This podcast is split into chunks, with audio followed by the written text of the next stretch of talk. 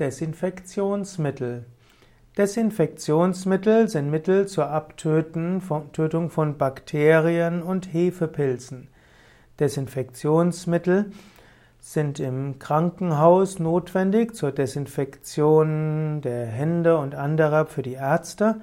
Desinfektionsmittel können aber auch schädlich sein, weil sie den natürlichen Schutzfilm der Hände und der Haut äh, durcheinander bringen. Desinfektionsmittel können auch zur Resistenzbildung von Bakterien führen.